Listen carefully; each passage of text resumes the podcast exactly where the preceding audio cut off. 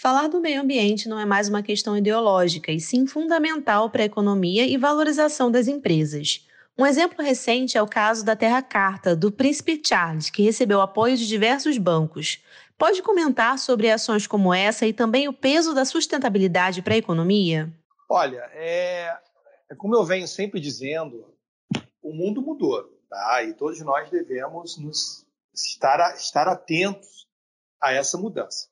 Primeiro lugar, é que nós temos que, que parar para ver é o seguinte: o mundo inteiro está mais sustentável, o mundo inteiro está priorizando a sustentabilidade. E o que, que é, antes de mais nada, sustentabilidade de uma maneira muito simples? Significa dizer que ações e atividades humanas tá, que visam suprir as necessidades do presente sem comprometer as gerações futuras. Então, aquele modelo de esgotamento tá, que nós tínhamos é, no passado, ele já está é superado. Aquela e aí por isso que eu sempre digo que a área ambiental ela não é mais ideológica, ou seja, temas como preservação dos, dos biomas, e aí inclui floresta amazônica, temas como mudanças climáticas, é, energia renovável, eles são temas que hoje fazem parte do cotidiano. Só para ter uma ideia, tá? É, aqui no Brasil, as empresas que integram a B3, né, ou seja, o índice de sustentabilidade empresarial, elas têm uma performance melhor do que as empresas que estão, por exemplo, na Bovespa. Isso é muito ligado, tá, em razão delas priorizarem três novas, três letrinhas que têm sido muito faladas no, no, no dia a dia, que é, que é famoso ESG, né? que em português significa o quê? Ambiental, social e governança. Então, hoje, as empresas que não priorizarem essas três letrinhas, ou seja, empresas voltadas para a sustentabilidade, aquele conceito que eu expliquei aqui, o conceito bem básico. Empresas que não olharem para o social, ou seja, hoje o papel da, da empresa não é mais apenas é, obter lucros para os seus sócios e os seus, né, e, e seus acionistas, e sim elas têm o papel e elas querem exercer esse papel, elas querem ser protagonistas desse papel de deixar legados é, para a sociedade, contribuir com a sociedade, contribuir especialmente com a sociedade local. E aqui no Brasil, tá, sem querer citar nomes de uma ou outra, mas é, o Brasil ele é campeão, tá? ele tem sido campeão de, de boas práticas, pelo menos no sentido empresarial. Tá? O governo ainda tem deixado um pouco a desejar, apesar da, de acreditar que agora, em razão desse Fórum do Clima, né, que ocorrerá daqui a pouco, o Brasil possa voltar aos trilhos da defesa da sustentabilidade, já que nós somos país em que pelo menos grande parte, quase 80 e poucos por cento da nossa energia utilizada, tá, produzida, ela é uma energia sustentável, né? Ela vem das hidrelétricas, vem, por exemplo, de PCH, que são pequenas centrais hidrelétricas. Temos energia, por exemplo, nuclear aqui no Brasil, que ela é limpa, né? Temos Angra 1, Angra 2 e possibilidade no futuro de construção de uma Angra 3 temos energia eólica, temos energia solar. Aqui no Brasil, ele, nós somos abençoados por, por termos condição de energia solar em todos os estados. Então, o Brasil sempre exerceu esse protagonismo tá, de sermos um país sustentável, né, com uma sustentabilidade muito grande. As empresas estão se tornando agora cada vez mais protagonistas, elas que inclusive estão puxando as políticas públicas as obrigatoriedades de, de políticas públicas voltadas para a sustentabilidade. Então, isso mostra que o mundo, pelo menos na área ambiental, ele está se tornando menos ideológico e muito mais pragmático, entendendo que você pode e deve é, defender o meio ambiente, que defender o meio ambiente não é mais política ideológica, e sim uma, uma política financeira que pode ser muito rentável para todas as empresas. Atualmente, cerca de 94% do saneamento básico no Brasil é feito pelo setor público, enquanto apenas 6% é feito pelas empresas privadas. De que forma a aprovação do marco legal do saneamento pode contribuir na melhoria da qualidade dos serviços? Olha, o marco, o marco do saneamento ele veio para destravar primeiro algumas pautas tá, é, de concessões em nosso país. Mas antes é importante dizer o seguinte, que saneamento básico, você pode olhar e você deve olhar por vários, é, por vários prismas. Tá? Em primeiro lugar, é uma política que pouca gente esquece, que é de direitos humanos. Tá? Água e esgoto são políticas de direitos humanos. Tá? É importante que as pessoas tenham direito à água limpa e direito a saneamento básico. Primeiro ponto. Tá? É, e para a pessoa que recebe água limpa e ela recebe esgoto, ela não tem tanto interesse em saber se aquela água é privada, está sendo levada por empresa privada ou pública. Ela quer ter. Segundo ponto é que a política de saneamento básico em nosso país ela fracassou. Isso em todos os governos, de todas as bandeiras. Tá? Se não tivesse fracassado, nós estaríamos muito próximos da universalização do saneamento básico. O saneamento é uma política, vamos dizer assim, do século já retrasado. Países que já alcançaram a, a universalização há muito tempo. E o Brasil ainda está muito longe disso. Então, o novo marco regulatório, ele vem, antes de mais nada, para, primeiro, trazer segurança jurídica. A lei era muito complexa, né? era muito, é, vamos dizer assim, ela não tinha tanta segurança. Dois, veio aumentar a presença do setor privado, vem atrair o setor privado para o saneamento básico. E uma das, uma das formas, por exemplo, foi acabar com o famigerado contrato de programa. O que, era o contrato de programa? Era um contrato que as concessionárias públicas estaduais elas faziam diretamente com o município sem licitação. Então, em termos leigos, era como se o presidente da companhia dissesse o seguinte: o prefeito, eu quero levar água e esgoto para você, ok? Aí o prefeito falava, ok, pronto. Nasceu o contrato de programa. Alguns, inclusive, não eram nem escritos, eram contratos orais, ou seja, sem segurança jurídica nenhuma. Outros contratos de uma página, ou seja, quem já viu contrato de uma página, ainda mais contratos complexos de água e esgoto. Então, é, o fim do contrato de programa faz o quê? Faz com que os municípios eles tenham que é, licitar o seu saneamento.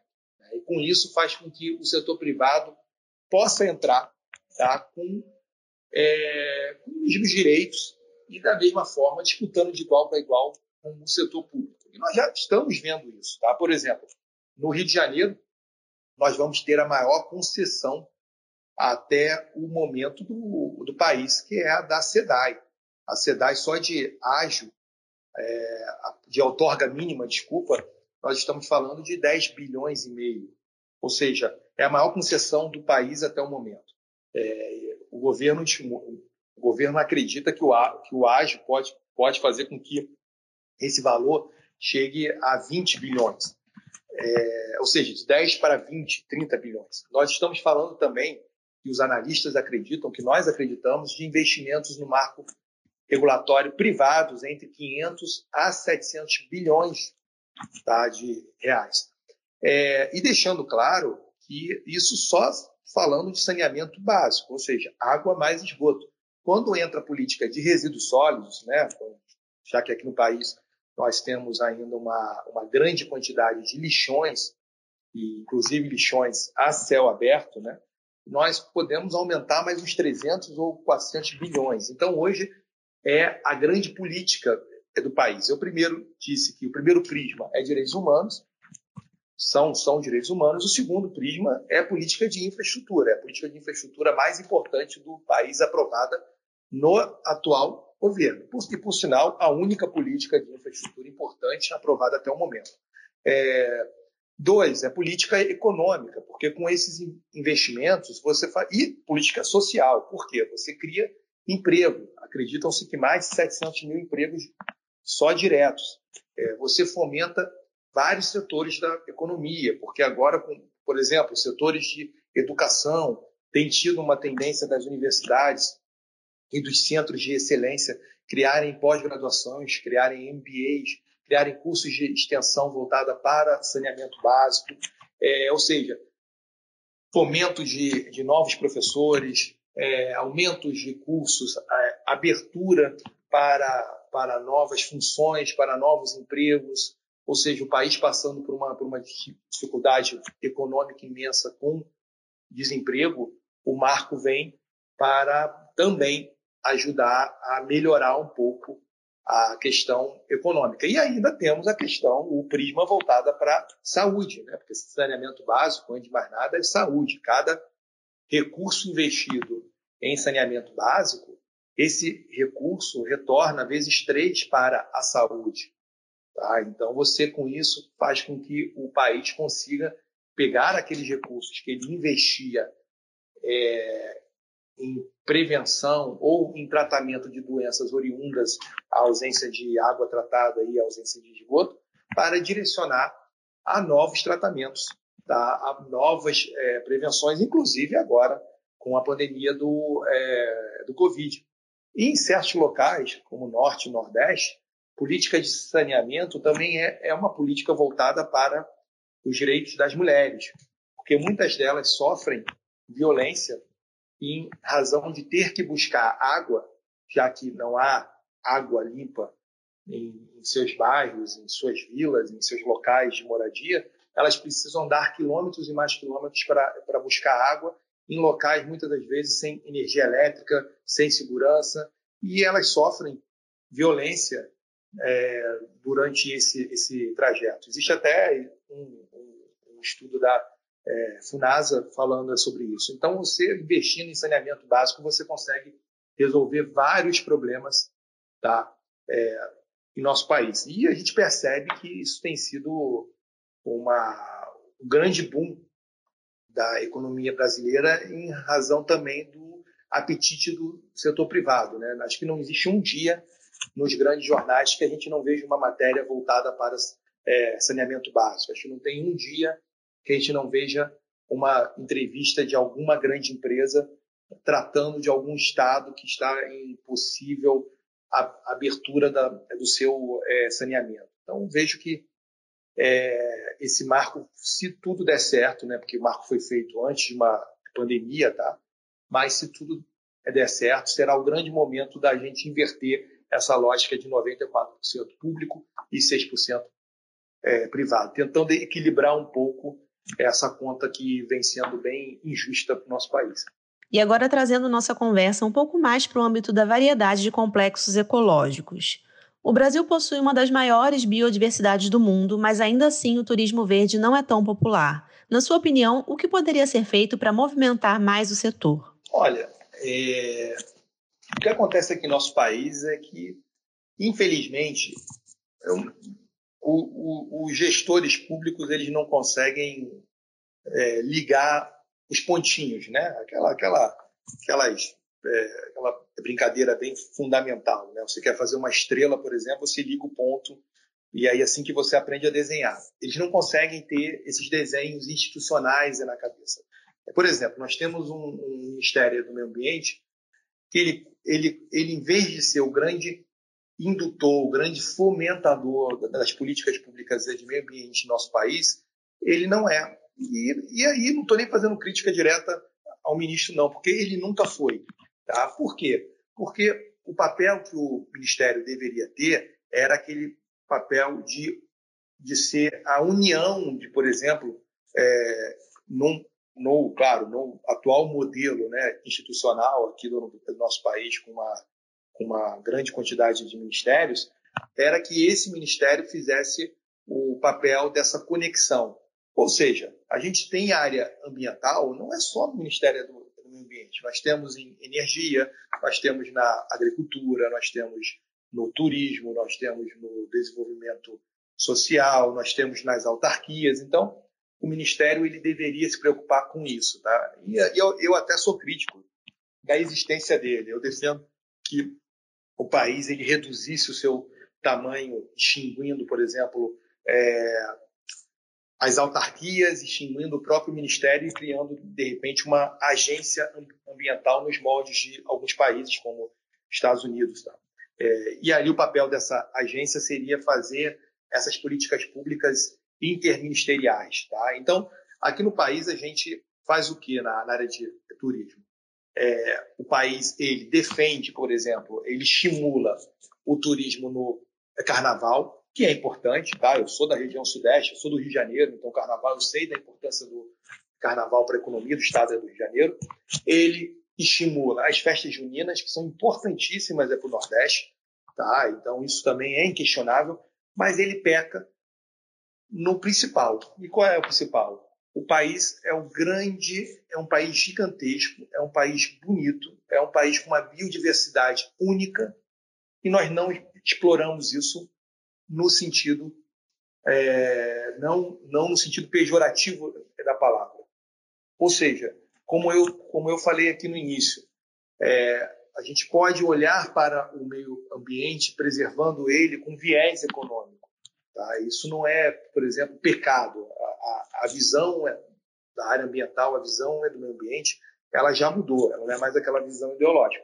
Para ter uma ideia, os nossos parques, nós temos parques lindos, como citando aqui rapidamente alguns, Jericoacoara, é, Fernando de Noronha, é, o próprio Pantanal, o Cristo, né, que são, são áreas que, do, que são administradas pelo ICMBio, as visitações nesse parque no ano de 2018/2019 chegaram a 12 milhões de pessoas, 12 milhões e pouquinho.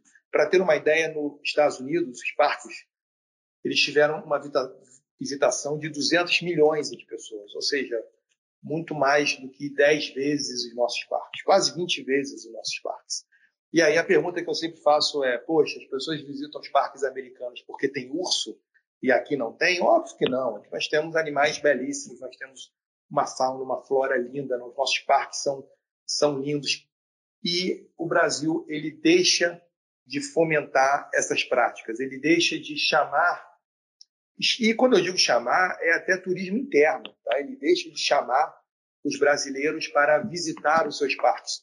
Sem fazer uma crítica é, até porque é muito bonito, mas é absurdo o brasileiro ter, o brasileiro conhecer mais, por exemplo, a Torre Eiffel, a Estátua da Liberdade, do que seus próprios parques. O brasileiro ele viaja para conhecer a, a, Torre Eiffel, mas ele não viaja, por exemplo, para Jericoacoara, no Ceará, ele não viaja para Noronha, em Pernambuco, ele não vai no, Pantanal, ele não vai conhecer Bonito, ele não vai conhecer a Chapada dos Veadeiros ali em Goiás.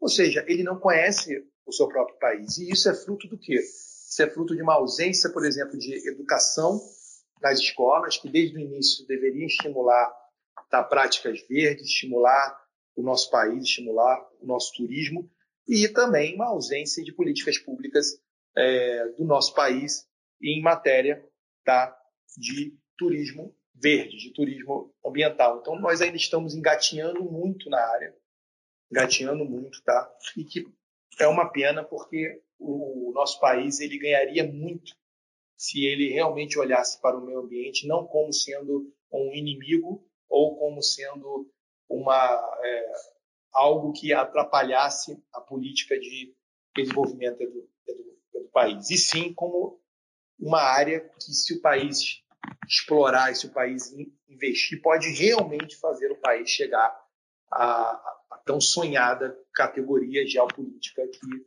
o país almeja.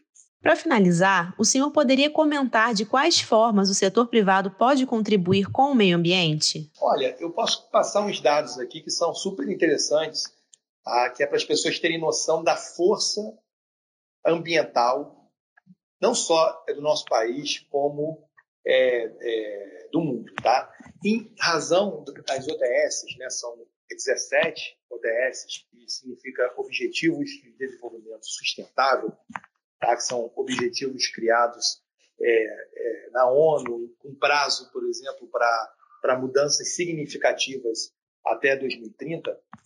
Para ter uma ideia, é, é, especula-se né, que, com, com vários estudos, que é, só de oportunidades de negócios em razão das ODS até 2030 pode chegar a 12 trilhões de, de, dólares. Então, até 2030, nós estamos falando de 12 trilhões de dólares de oportunidades de negócios voltadas para as ODS, as 17 ODS. É, isso apenas falando de quatro setores, ou seja, negócios voltados para cidades, energia e materiais, agricultura e alimentos e saúde e bem-estar. Então, só os quatro itens, estamos falando de 12 trilhões. É, mais 380 milhões de postos de trabalho até 2030. Então, veja só, nós estamos numa, numa crise econômica, que não é só brasileira, é uma crise global, muito também em razão de uma pandemia, mas o cenário é extremamente animador de 380 milhões de empregos apenas em razão das ODS, ou seja, dos Objetivos de Desenvolvimento Sustentável.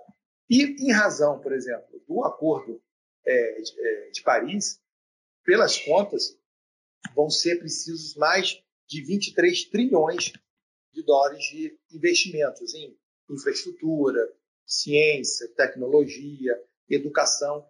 Então, assim, é muito trilhão, e é trilhão que não acaba mais, e que todo empreendedor antenado pode é, aproveitar desse boom e, vamos dizer assim, abre aspas, surfar numa onda que não é nem mais onda é, é um, é um tsunami da, da área verde, da área ambiental. Né? Então, hoje, a, as empresas elas têm essa oportunidade tá? de olhar para o meio ambiente, olhar para as suas comunidades, olhar para seus produtos, produzir produtos que, por exemplo, é, onde seus fornecedores não trabalhem com trabalho escravo, é, empresas que respeitem, por exemplo, a sua biodiversidade, que respeite a equidade de gêneros, ou seja, já passamos é da época da mulher ter o mesmo protagonismo do que, o, do que o homem. Hoje, as mulheres são as que mais são aprovadas em concursos públicos, são as que mais estão nas universidades. Então, não faz sentido o homem ainda ter um salário diferente da, da mulher. Então, esse movimento ele já está entrando. Isso é desenvolvimento sustentável. Tá? Desenvolvimento sustentável não é só meio ambiente no sentido é, estricto da, da palavra. Então, esses movimentos eles já estão entrando com muita força na, nas empresas. A, a, governança das empresas ela, ela tem olhado para a área de sustentabilidade. Só para ter uma ideia, né, já que nós estamos em processo de finalização, por exemplo, os próprios bancos, eles hoje eles só emprestam dinheiro para empresas que tenham no seu card e empresas que tenham uma governança, por exemplo, voltada para os princípios da sustentabilidade. Os bancos mesmo têm a SARB 14, que significa SARB, significa Sistema de Autorregulação Bancária, né? e a SARB 14 ela trata da implementação de política bancária voltada para a sustentabilidade.